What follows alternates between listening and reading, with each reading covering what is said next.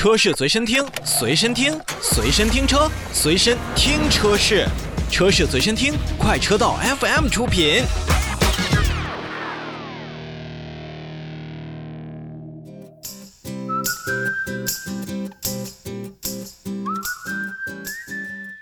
召回，我们再来看大众。日前呢，大众汽车中国销售有限公司也是向国家市场监督管理总局备案召回计划，决定从即日起召回以下部分车型。那首先呢，是二零二零年七月二十七日至二零二零年十二月十日期间生产的部分进口二零二一年度款式的 Worth 系列 SUV，共计一百四十三台。在这次召回的一百四十三台的 Worth 的车辆当中呢，由于通信模块软件的设计问题，当紧急呼叫功能被自动触发的时候，呼叫中心无法获取车辆位置等等信息。那如果此刻呢，车内成员因受伤而不能进行通话，将导致无法实施有效的救援行动，存在安全隐患。所以大众汽车呢，也是将通过兰博基尼的品牌授权经销商，免费为召回范围内的车辆呢进行升级通信软件模块，以消除此部分的风险。还要召回2018年。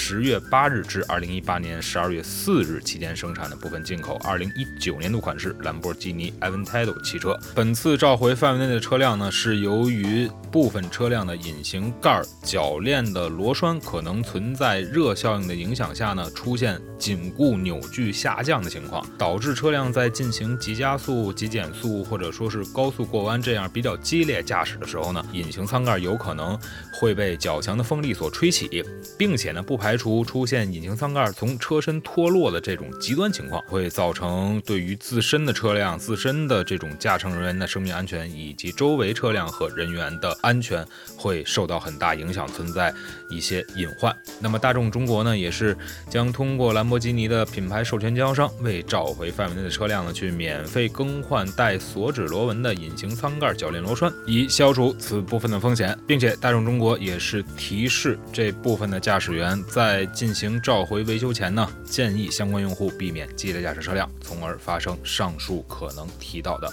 安全隐患。好了，召回暂时跟大家来说到这里，我们稍事休息一下，稍后为大家带来关于新能源车型电池安全的那些事儿。